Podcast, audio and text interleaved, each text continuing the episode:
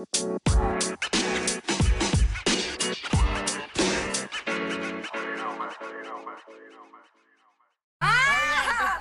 aplauso fuerte para Wendy Guevara. Les dije, les dije que iba a ganar. El aplauso bonito. Eh, eh, eh. Pues ya es oficial que Wendy Guevara es la ganadora de esta primera emisión de la Casa de los Famosos México. Adelante con los detalles en la gala. ¡Qué perrilla! Qué perrilla, no más.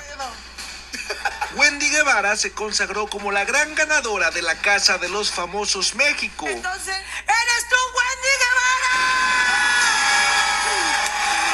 verdad pasaba por mi, por mi mente en ese momento que Nicola iba a ganar y también bien merecido hubiera sido si él ganaba, pero pues bueno, las cosas fueron diferentes y pues es que fue un momento de tensión y me quedé bloqueada y casi ahí me desmayo ahí en la casa yo sola quien me recogía. Entonces, este, pues bueno, fue algo muy padre y ahí me agarré del, del, del refrigerador de los refrescos para sentirme otra vez con un poquito de azúcar. ¿Qué nos vamos a gastar los 4 millones de pesos? Nos tienes que sé, compartir, no, Wendy. Si quieras ir a cenar, bebé. Ah, Este- vamos. no, la verdad, no sé aún, pues, obviamente voy a ayudar a mi familia y varias cosas que ahí debo, porque debo, señoras, debo mucho. Detrás de cámara. Wow, wow. Qué valentía, ¿eh? Déjate tú valentía de que sea gay. Ya ves que, ay, qué valiente. Qué valiente. Sino valentía de decir en cadena nacional, es que debo. Debo dinero como seguramente el 99.9999% de los mexicanos. Así que pues acuérdense de una cosa que la fama no es gratis. Todo cuesta, inclusive haber ganado la Casa de los Famosos. Seguramente le costó dinero a la Wendy Guevara, porque seguramente tiene un manager. Entonces yo les aseguro que esos 4 millones de pesos, créanme que va a tener que repartir un dineral en todos lados. Seguramente le va a quedar muy poquito disponible, pero aquí lo importante es lo que ganó. Lo que ganó con esto es revivir la televisión mexicana, yo creo, porque ya se estaba perdiendo, ¿eh? ya la gente no está viendo Televisa. De hecho, esta, que este, este show tuvo que ponerse en, en Wix, que es una plataforma privada. Eh, pero bueno, vamos a seguir viendo aquí esta ganadora que fue más importante que cualquier ganador en todos los Juegos Olímpicos de, El Salvador, los Juegos Centroamericanos. Eh, la ganadora de ganadoras, todo el mundo feliz, todo el mundo contento en México. A sus padres y su hermana Jessie así reaccionaron al enterarse de la noticia. Uh, seguramente se les cayó el corazón a todos allá en México cuando escucharon, ay, sí, qué bueno, y las viejitas ahí, las abuelitas aplaudiendo, y, y todos, ah, te dije que iba a ganar, y los güeyes que apostaron, y todo el mundo aplaudiendo, firulais, dando de vueltas, nerviosos, sin saber qué es lo que estaba pasando, las familias llorando a la orilla del televisor, saliendo, gritando allá afuera, huevo, a huevo, cabrón, como si hubieran ganado un campeonato de fútbol, o, o México hubiera ganado la Copa Mundial, o el dólar este hubiera bajado aún más y el peso estuviera más fuerte, ¿no? O, o mágicamente se acabó el narcotráfico en México y la delincuencia. O sea, algo así fue, fue un gusto enorme, fue un gusto grande, ¿no? No, y así estaban todos en sus casas, ¿eh? Te aseguro. Súper contenta, tengo todas las emociones encontradas. Señor, se lo esperaba esta noticia. En verdad no, se lo agradezco primeramente a Dios. Todo lo que mi hermana ha sufrido de su infancia, tantas cosas tan dolorosas que pasó ella y está aquí, es un triunfo hermoso, es un regalo de la vida y de Güey, su hermana parece más vato que Wendy. La chava parece más vato que Wendy, güey. Dios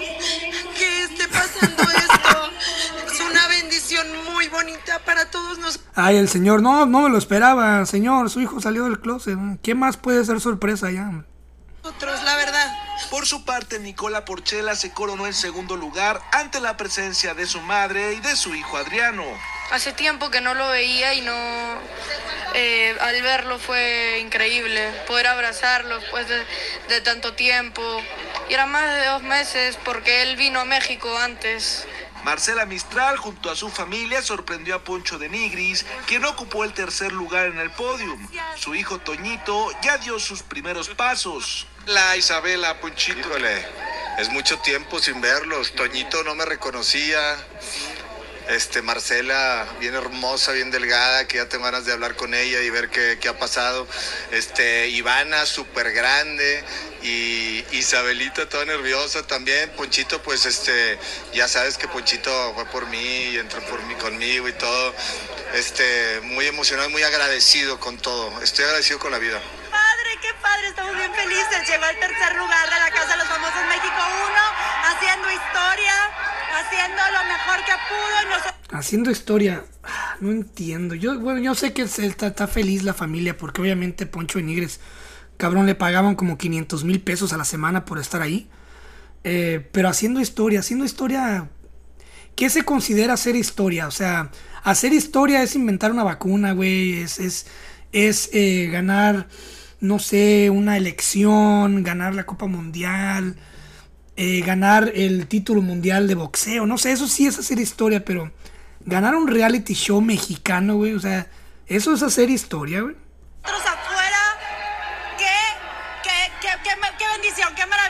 Isabela Camil, emocionada, volvió a tener entre sus brazos a su esposo Sergio Mayer después de 71 días. El Tata se posicionó como el cuarto finalista. Mira, ya feliz de la vida, reencontrándome con el público, con la vida, con mi familia y, y- y cayéndome el 20 de que, de que regreso se reventó la burbuja, pero lleno de agradecimiento y gratitud. Vemos que en el estómago, pero, pero feliz, feliz de- de- de- del gran líder que fue y me encanta, me encanta ya poder, yo lo- ya lo quiero abrazar, ya lo quiero en mi casa. La Casa de los Famosos México fue un rotundo éxito que reunió a las familias mexicanas. Estamos felices, estamos felices de saber que tanto los niños como los adultos como los abuelitos pudieron hacer ese ejercicio, ¿no? En lugar de estar cada quien en una pantalla, estar todos juntos viendo la televisión. Con imágenes de Esteban Flores, Televisa Espectáculos, Roberto Mañón. Eh, qué bueno, ¿no? Qué buen objetivo. O sea, que, que, que el abuelito, la abuelita, el niño, la morrilla incomprendida, este, el Brian, todos, todos, todos eh, pudieron despegarse del puto TikTok y concentrarse todos en la televisión. Todos ahí reunidos para ver los comerciales de, de Oggy Jeans y ver los comerciales de Comex y de papitas y de Coca-Cola, ¿no? Y de la Pepsi y ver, ver los comerciales de Electra y de Coppel y Salinas y Rocha y de ¿qué más? De qué otros pinches marcas mexicanas de Rexón, eh, de Axe. Eh, qué bonito haberlos reunido a todos a convivir aplaudiendo, ¿no? El, ganador de esta casa y, y hacerlos votar por teléfono y gastar su saldo eh, para votar por Wendy, ¿no?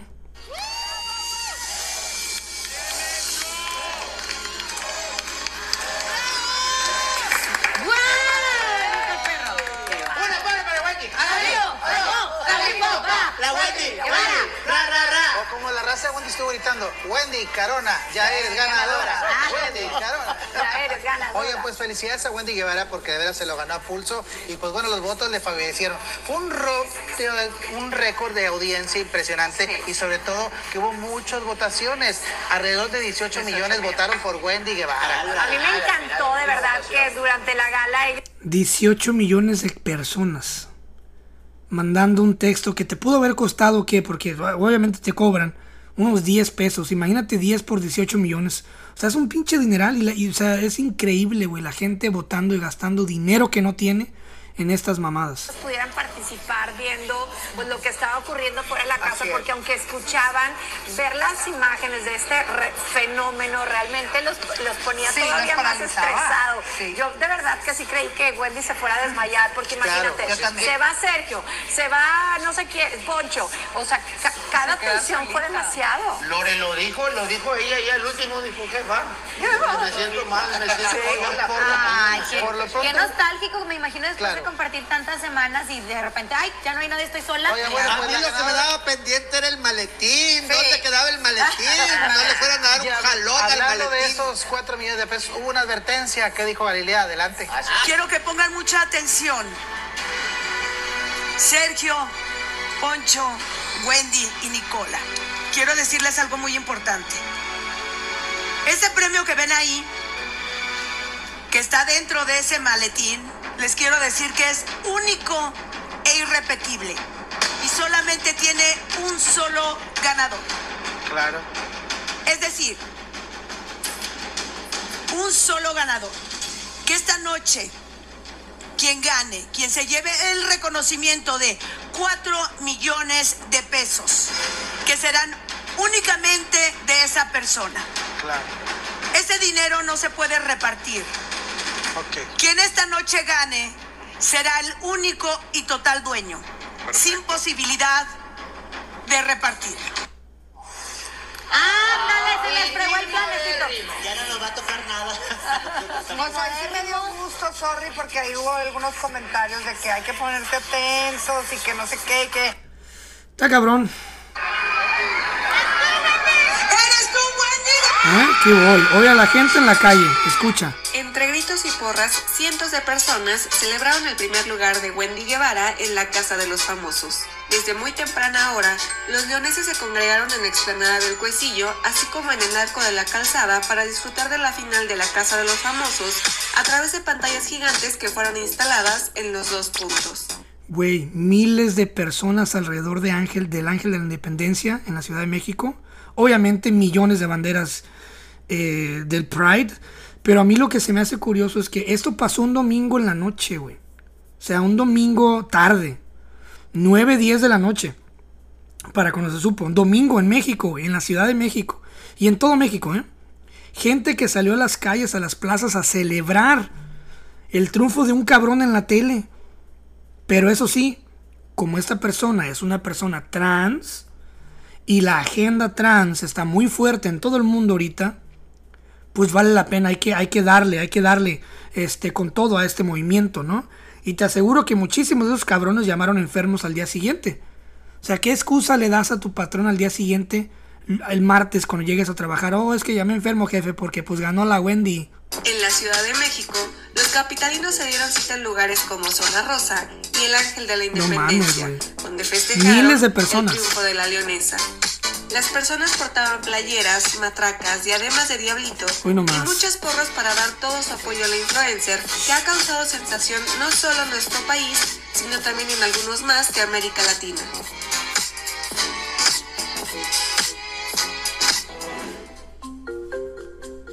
Una cosa increíble, ¿eh?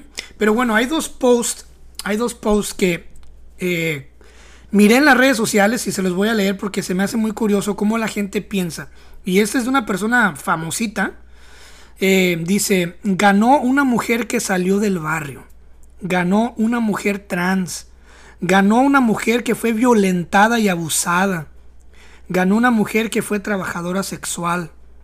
Ganó una mujer que sin el apoyo de una televisora, mentira, mentira, cimentó su carrera en su carisma. Ganó una mujer con, con, con, con mayúsculas. Felicidades, Wendy. Es una mezcla perfecta, güey. Es una mezcla perfecta de lo que le gusta a la, a la populacha mexicana. A la populacha, populacha mexicana. O sea, alguien que sea del barrio, el típico joto de colonia, como ya lo expresé una vez. Eh, y está cabrón, o sea, es increíble, increíble, increíble, increíble cómo la gente se tornó y se, y se fue, se inclinó hacia, hacia, hacia este show, ¿no? Está difícil. Yo creo que no hay nada más que se pueda hablar de este tema. Eh, lo siento mucho por todas las personas que fueron al Ángel de la Independencia a marchar y, y, que llamaron enfermos al trabajo. Lo siento mucho por toda esa gente que, que también no es parte de este desmadre y se, le, se levanta y, y- mira esto y luego dices, cabrón, ¿por qué México sigue igual? Y, y luego te das cuenta, volteas a ver eh, la actitud de la gente con esas estupideces y cómo se deja menear y- y- mangonear como ganado. Y pues no, no, no, no, es, es imposible no agüitarse. Pero pues la clave es no agüitarse, es seguir siendo firme y, y no dejarte caer ante estas tonterías. Y nunca apoyar.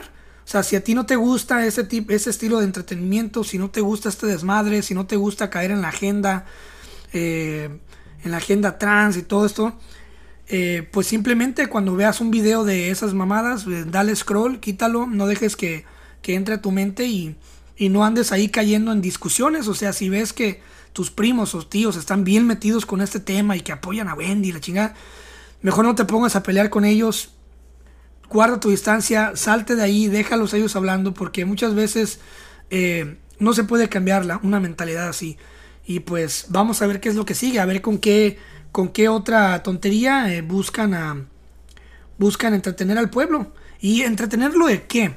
Hmm, ¿De qué, de qué te quieren entretener? ¿Por, qué te, por qué te están eh, des- desorientando con esas tonterías? ¿Por qué te hacen mirar para otro lado?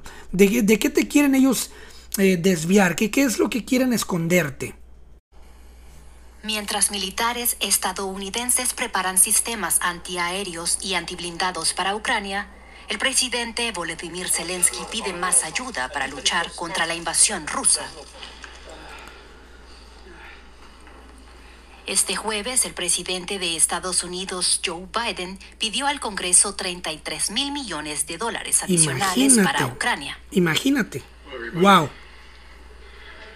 The cost of this fight Dirigir una alianza y financiar esta guerra no es barato, pero ceder a la agresión sería más costoso. O respaldamos al pueblo ucraniano en la defensa de su país, o no hacemos nada y dejamos que los rusos continúen con sus atrocidades y agresiones contra Ucrania. Vaya, va bajando una- de un avión y Biden no se cayó. que es crucial Increíble. que el Congreso dé luz verde al paquete de ayuda, aunque recalcó que Estados Unidos no es país agresor. ¿Qué? Disculpa. ¿Que Estados Unidos no es un país agresor? ¡Wow! No manches, ¿en qué mundo vive Biden, cabrón? ¿Que Estados Unidos no es un país que inicia guerras y conspira para dividir naciones en busca de su petróleo y recursos naturales? ¿Que busca romper economías para meter el dólar como lo están haciendo en Argentina? ¿Como si fuera una franquicia de McDonald's? ¿Qué? ¿Escuché bien que Estados Unidos no es un país que ataca? A ver, vamos a ver. ¿Qué? Que Estados Unidos no es país agresor. ¿Qué? No te creo. No estamos atacando a Rusia, sino ayudando a Ucrania a defenderse de la agresión rusa. O sea, atacando a Rusia. Putin eligió iniciar esta brutal invasión, también podría decidir ponerle fin. La Alianza Occidental sabe que la guerra está lejos de terminar y tendrá que seguir buscando las vías para financiar Qué, buen, qué buena estrategia de Estados Unidos de pelear guerras sin tener que usar este, a sus propios soldados. Pero 33 billones de dólares es, es, es, es demasiado, demasiado dinero para protegerse a sí mismo y a su hijo de caer a la cárcel por corrupción. Eh, Ucrania era el casino, es como un casino. Literalmente todo el país es un casino que utilizó el gobierno de Estados Unidos por muchos años para lavar dinero. Este, y hay bases militares gigantescas en Ucrania, obviamente, de Estados Unidos. Y obviamente lo que está haciendo Estados Unidos es comprar Ucrania. Como lo dije la vez pasada, no hace mucho, BlackRock y JP Morgan acaban de agarrar el contrato, por cierto, para reconstruir Ucrania. Y Estados Unidos, ¿qué es lo que está haciendo? Obviamente, crearles una deuda impagable.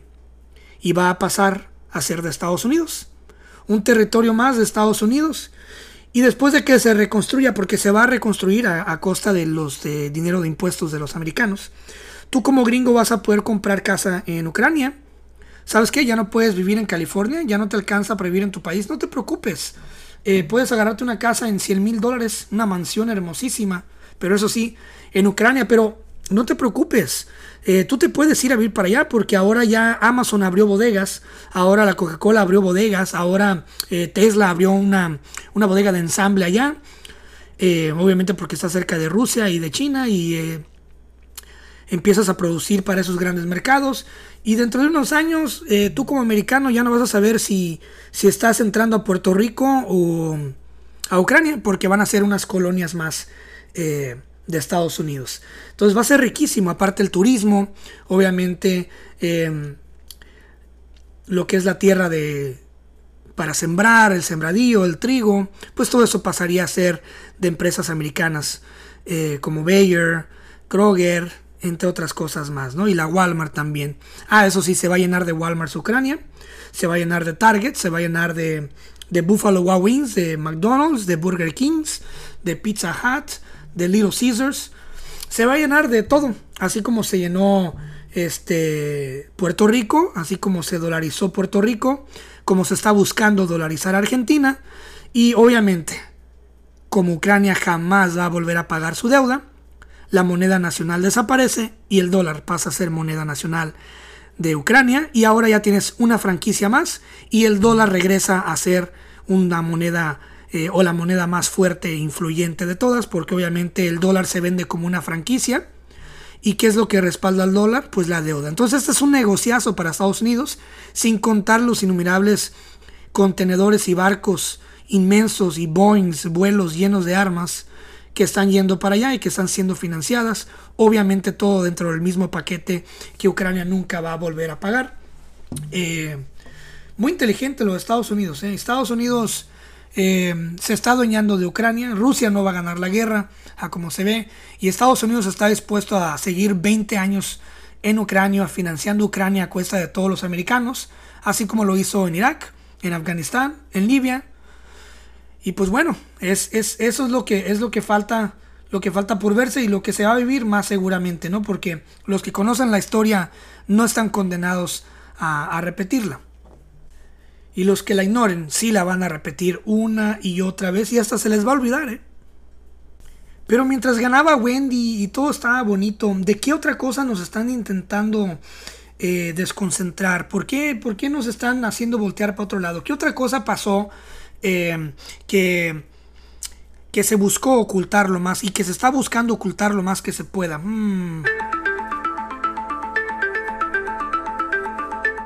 Las fotografías publicadas por las autoridades y diversos medios revelaron un escenario apocalíptico, y es que la isla de Maui, en Hawái, experimentó el incendio forestal más destructivo del siglo en el territorio estadounidense, mismo que ha dejado pérdidas incalculables y que ha cobrado la vida de decenas de personas. Las imágenes de vehículos derretidos y edificios calcinados inundaron las redes sociales, Parece una pinche película de, de zombies, güey. Así como que si hubieran sido eh, bombardeados por una bomba nuclear.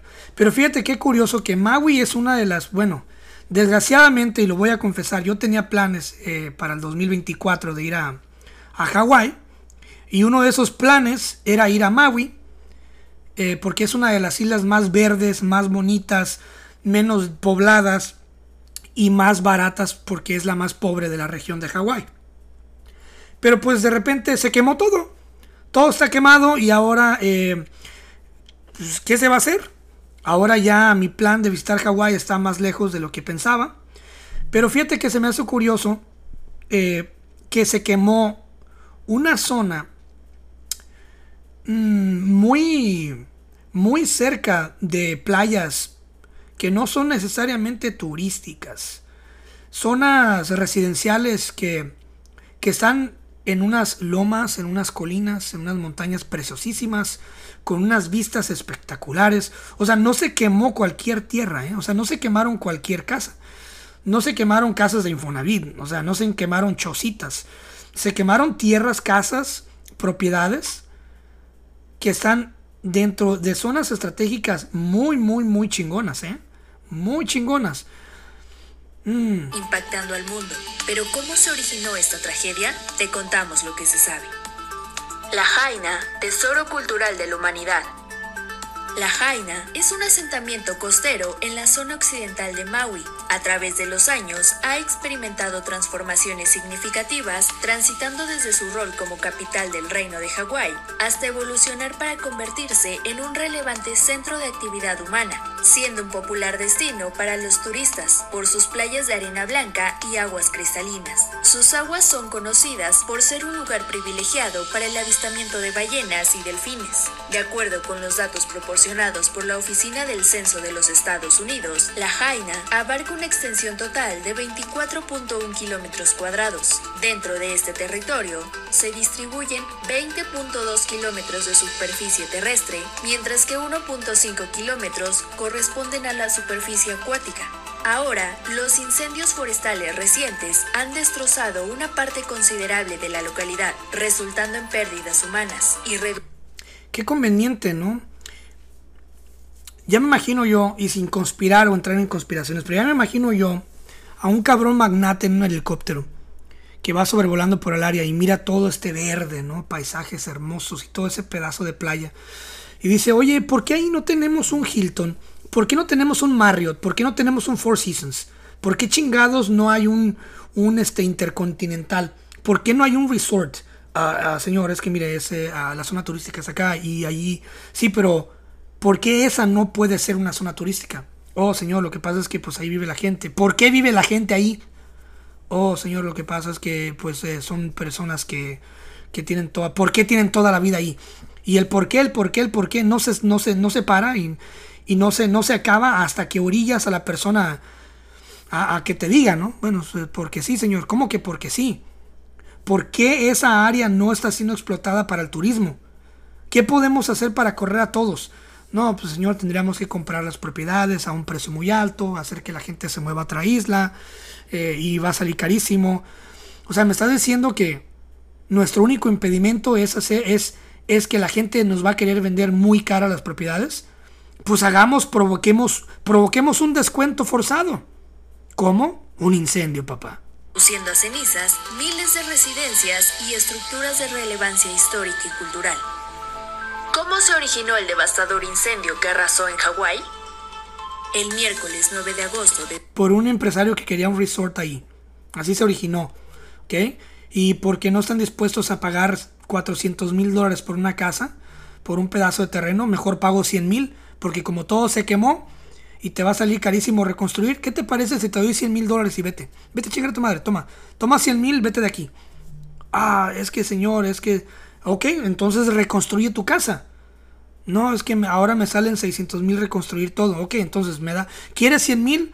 O te endeudas el resto de tu existencia, tres generaciones de hijos, pagando esa, deuda de 600 mil y peligrando que se vuelva a incendiar aquí. Oh, es que, señor, está bien, deme, deme esos 100 mil dólares, señor, señor Burns. Aquí le va mi propiedad.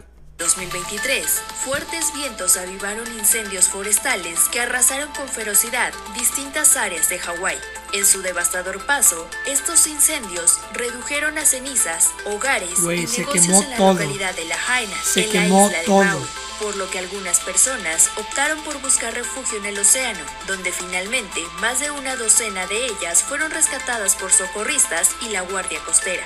El temor se propagaba a pasos agigantados. Los pobladores se precipitaban en sus vehículos hacia las calles, buscando una salida, lo que congestionó el tráfico de forma notable, creando un caos que amenazaba con complicar aún más la situación. Por su parte, la portavoz del condado de Maui, Maina Martín, informó que las llamas habían logrado expandirse de manera significativa en toda la zona, llegando incluso hasta Front Street, una vía icónica y referente para turistas y lugareños. En tanto, los equipos de respuesta se enfrentaron a múltiples focos de incendio que se encontraban en dos áreas específicas. Una era la preciada zona turística al oeste de la isla, mientras que la otra se trataba de las montañas al interior.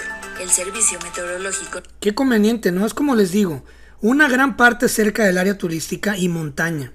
O sea, y, y- me dices, Chris, pero ¿cómo lo pudieron hacer, güey? O sea, es un área y es un tiempo del año donde siempre hay vientos muy fuertes.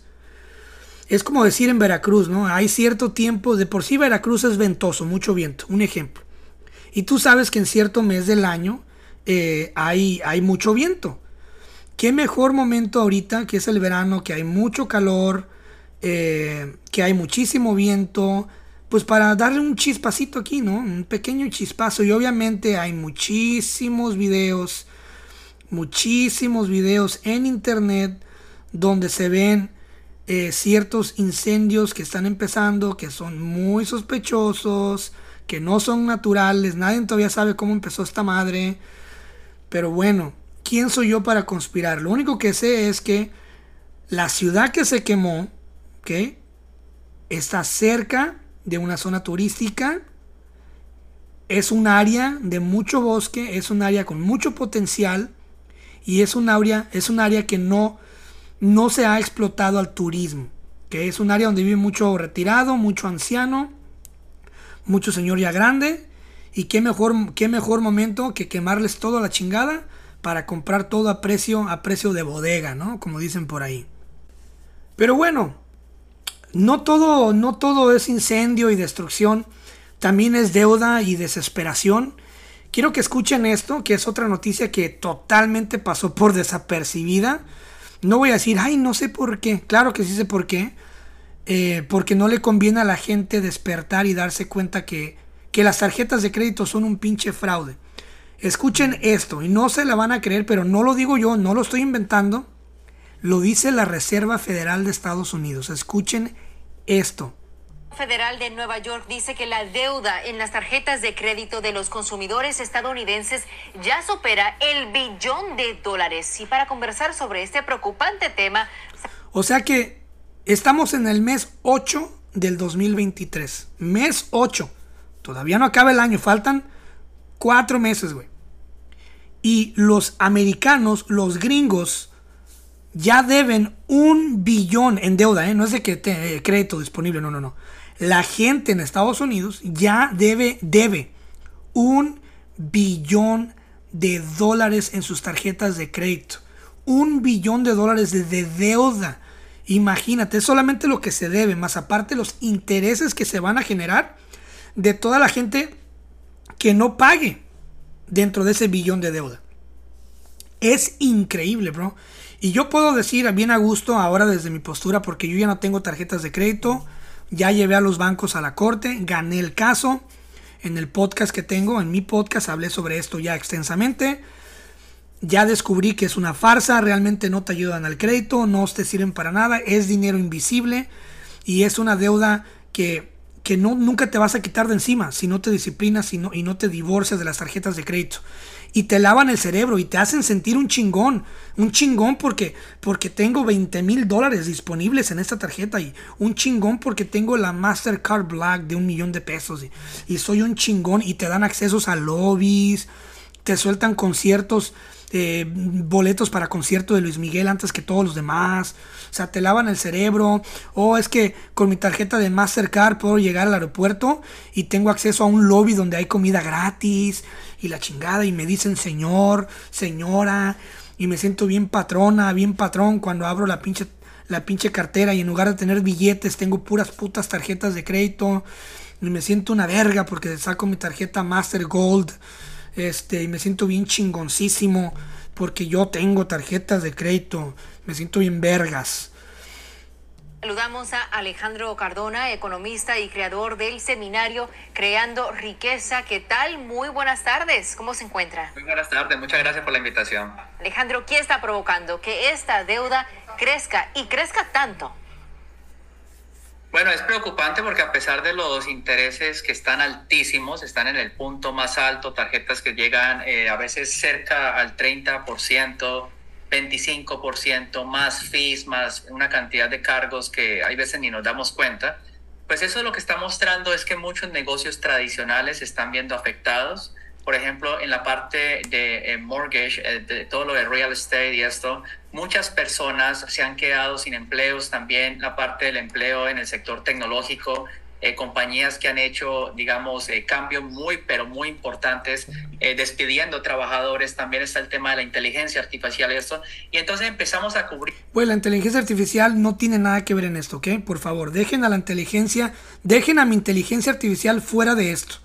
La inteligencia artificial no te hace a ti endeudarte. Tú ya venías endeudado y debiendo las nalgas desde hace rato, cabrón. Desde que antes de que se inventara el internet, si, si eres lo suficientemente viejo y estás escuchando esto, tú ya venías debiendo el orto, el ano, el as, el sin dientes, el sin muelas. Tú ya venías debiendo la, la rosca, el medallas, el ojo tuerto, desde antes de la inteligencia artificial. Así que no me culpes a la inteligencia artificial que no tiene nada que ver. Tú ya estabas ahogado, güey. Los gastos a partir de, créditos sin darnos cuenta de que esto más adelante hay que pagarlo nuevamente y no es, digamos, una eh, solución. Obvio, obvio. Si tú tienes una tarjeta de crédito y vas y das el pinche tarjetazo en unos boletos de Luis Miguel, eh, no hay pedo, aquí lo que sobra es dinero. Sí, güey, es dinero que no es tuyo, es una deuda invisible. No es tu dinero, es dinero invisible que no existe y que va a empezar a existir el momento de que tú pagues con dinero real esa deuda.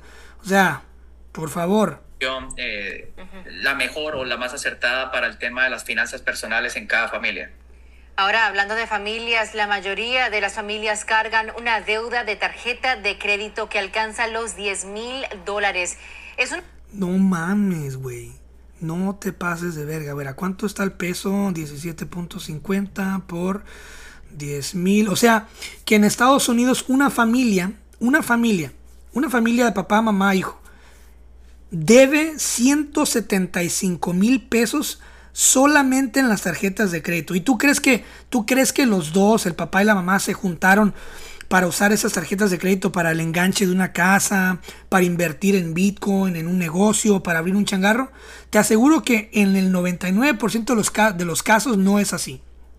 Esos 175 mil pesos es en pinches suscripciones, en pinches membresías del gym, es en pinches productos de Mercado Libre, de Amazon, de Shane, es en los pinches lujitos, en las golosinas, en los viajecitos a Las Vegas, a Los Cabos, al casino. Hay gente, güey, que va al casino cada fin de semana a apostar con dinero de las putas tarjetas.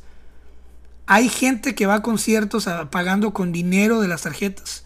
Gente que llena, o sea, gente que hace todo con dinero de las tarjetas. Y su dinero real cuando cae, derechito se va al autopago de estas tarjetas de crédito y luego andan por la vida que por qué no les alcanza, que el pinche trabajo, que no me pagan bien, que todo el mundo vale verga, que la inflación, güey, no tienes control, no tienes control. Momento, si lo comparamos con el año pasado, 2022, las personas se continúan endeudando básicamente. Sin embargo, continúa esta retórica de que la economía va relativamente bien. ¿Por qué? Porque se sigue gastando. Obviamente la economía, la, economía va bien. Va bien para Walmart, va bien para McDonald's, va bien para Amazon, va bien para todo mundo, menos para ti. Obviamente la economía va bien para el país porque eres un pinche puerco insaciable que no deja de gastar. Pero en tu, en tu casa, todo lo que está a tu alrededor lo debes. Bueno, eh, la economía, digamos, eh, en, la, producción como tal y en los servicios, hay sectores que se han visto, digamos, eh, que, han tenido mejorías, pero gran parte, por lo menos del Standard Poor's 500, de las empresas más grandes, no ha tenido ese mismo desempeño. Entonces, ha sido realmente algunos sectores de la economía en otros como el retail y esta parte pues ha sido realmente se ha visto afectado pero es preocupante porque muchas veces se paga una tarjeta de crédito con un cash advance de la otra. Recordemos que estas figuras con tarjetas de hecho son más costosas a nivel empresarial, es un poco distinto, pero también he visto, digamos, investigando diferentes sectores que las empresas también están recurriendo fuertemente al endeudamiento y eso lo que está mostrando es que la salud financiera de estas compañías tampoco es la mejor en este punto. Ahora, otro dato alarmante es que los estadounidenses están también sacando dinero de sus cuentas de ahorro 401k a un ritmo alarmante y se debe en parte a estrés financiero. ¿Qué refleja? ok, si me estás escuchando en México, ¿cuál es el 401k? El 401k es una pensión privada. Ya ves que cuando trabajas en México te dan tu seguro social, ¿verdad? El dinerito que le metiste ahí de cada cheque que te descontaron. Pero también vas y, por ejemplo, contratas una agencia privada como MetLife y metes un dinero adicional, ¿verdad? De tu cheque para esta, esta cuenta privada para que cuando llegues a la vejez, si es que llegas, recibas tu cheque, tus pinches 1.300 pesos o 1.500 pesos al mes de tu pensión de seguro social, si bien te va, y otros 1.000 o 2.000 pesos de tu 401k o tu seguro eh, de retiro privado, si es que también bien te va y tienes buena disciplina y estás consciente de que te van a, descontar esos dos, eh, esos dos descuentos, váyase la redundancia, ¿no? Pero obviamente como no es así, en México pues no se da esa cultura, ¿no? Y llega uno a viejo a vender chicharrones afuera de la catedral, valiendo verga. Pero en Estados Unidos la gente sí, tiene, eh, mucha gente tiene ese 401k ahorita, como hay dinero disponible ahí, Ah, pues chinga su madre. Debo 20 mil dólares de tarjetas y tengo 25 mil en mi cuenta de ahorro. Saco los 20, dejo 5, pago mis tarjetas de crédito, pero no las cancelo porque las voy a ocupar en un futuro. Y como sea, pues tengo 30 años. De aquí a que llegue a los 55, a los 65, recupero los 20 mil. Y de repente llega, pasa el tiempo y no recuperaste ni madre. Llegaste a viejo debiendo otra vez esos mismos 20 mil dólares en tarjetas de crédito o más. ¿Ok? Y aparte sin dinero en tu pensión. Y por eso hay tanto viejito en Estados Unidos en la calle de vagabundos, güey. Por eso hay tanta gente adulta que se está suicidando a niveles estúpidos en Estados Unidos. No se mencionó en la tele, obviamente, pero subió al 20% la tasa de suicidios en Estados Unidos en adultos mayores. adultos mayores. ¿Por qué? Porque ya no alcanza a tenerlos en la casa. Porque los hijos no les alcanzan ni para vivir ellos. Imagínate para mantener al viejito ahí. Y luego pinche viejillo amargado. ¿Verdad? Estas acciones de cómo se encuentran las finanzas de las personas en el país y qué consecuencias pudiera traer esto. Bueno, cuando uno empieza a tocar sus ahorros y empieza a Sí, endeudarse, son síntomas de que el flujo de caja eh, de cada familia y de cada negocio está, puede estar negativo. Está por los suelos y, y ya, ya te estás quitando. Fíjate nada más. No te pones a pensar esto, güey. Pero ya te estás a ti mismo en el futuro. O sea, tú ahorita, Juanito, de ahorita, le está quitando el dinero a Juanito del, de aquí a 30 años. O sea, tú mismo te estás chingando. Para el futuro. O sea, en lugar de tú ayudarte ahorita para el futuro, te estás chingando ya desde ahorita, güey. Imagínate. Y de aquí a 20 años vas a estar culpando otras pendejadas que porque ya hay robots en la calle, que porque los aliens ya, ya se están mezclando con humanos. O sea, le vas, vas a culpar a todo mundo, güey. Menos a ti mismo que tú desde hace 20 años te chingaste. Sacando lo que tenías en tu pensión en aquel momento para pagar tus pinches tarjetas de crédito, las cuales no cancelaste y otra vez volviste a endeudarte. decir que los costos, porque los costos han subido, la parte de la inflación se han corregido ciertos rubros, pero otros no. Por ejemplo, el tema de los arrendamientos, de los negocios tradicionales, todo eso se ha mantenido al alza, algunos servicios, algunos alimentos también. Y lo que nos está mostrando es que en este periodo hay que tener cuidado con el autoendeudamiento debido a que los intereses, pues esto es muy bueno para el sector financiero y los bancos, pero no es... eh, Pues imagínate, imagínate. Pues obviamente no es bueno para, no es bueno para ti. Es bueno para los negocios, pero jamás va a ser bueno para ti. Y fíjense que me estuve preguntando por mucho tiempo, unas semanas, y dije yo, oye cabrón, ¿por qué es que no quieren que las próximas generaciones, las próximas dos, tres generaciones, tengan acceso a las matemáticas en México? Parece como que los están formando a los niños de ahorita para que dentro de los siguientes 20 años los adultos que van a ser adultos, los niños de ahorita que van a ser adultos en el 2040, 2045 en México, parece que están siendo entrenados ahorita a que sean excelentes obreros, excelentes empleados de línea, de maquiladora. Y dije yo, ¿sabes qué? A mí se me hace que esto se está haciendo a propósito. Hay una razón muy fuerte por la cual en México no quieren que los mexicanos aprendan de finanzas y no quieren cero matemáticas eh, en los salones. Pero sin embargo quieren saber, quieren entrenarlos para que se traten bien, para que obedezcan, para que sean sutiles. Pero ¿por qué? Y me vine a tropezar con uno de mis mentores. Y justamente dijo algo muy, muy acertado.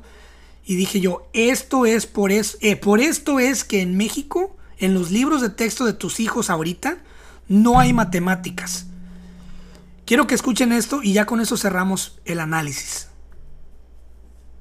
tener un gran momento todavía ma- mayor por varias razones. La primera es la México se va a convertir en el China de Estados Unidos. ¿Ustedes han visto cómo está el peso de fuerte? No es una casualidad, es porque los dueños del dinero quieren que así sea, quieren que el dólar esté barato por ahora. La otra cosa que está sucediendo muy interesante, todo se junta. Somos rebeldes por naturaleza. El latinoamericano es rebelde y desorganizado y huevo.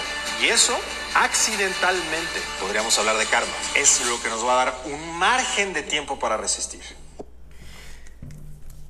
México se va a convertir en el nuevo China de Estados Unidos.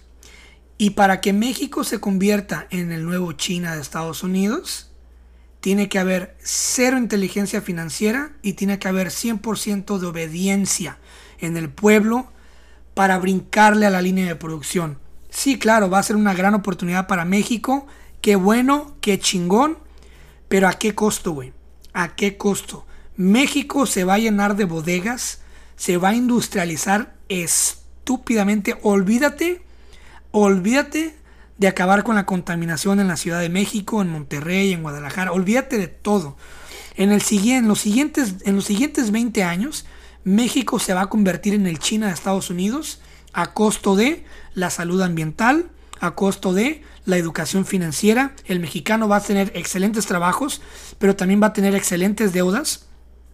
El mexicano va a poder eh, comprar su casita de Infonavit, pero eh, a pagos. Va a tener un carro bueno, pero a pagos. Va a tener una moto, pero a pagos. Se va a poder ir a de vacaciones un par de días. Haga de cuenta que van a crear el sueño americano en México. Y va a haber una clase media muy chingona en México, pero que va a estar endeudadísima hasta su puta madre. Entonces, ahora, cuando veas y agarres los libros de tus hijos y veas que la sección de matemáticas es solamente 5 o 10 hojas, es porque quieren que tu hijo sea un excelente, excelente obrero, negreado y explotado para el futuro México que se convertirá en el China de Estados Unidos.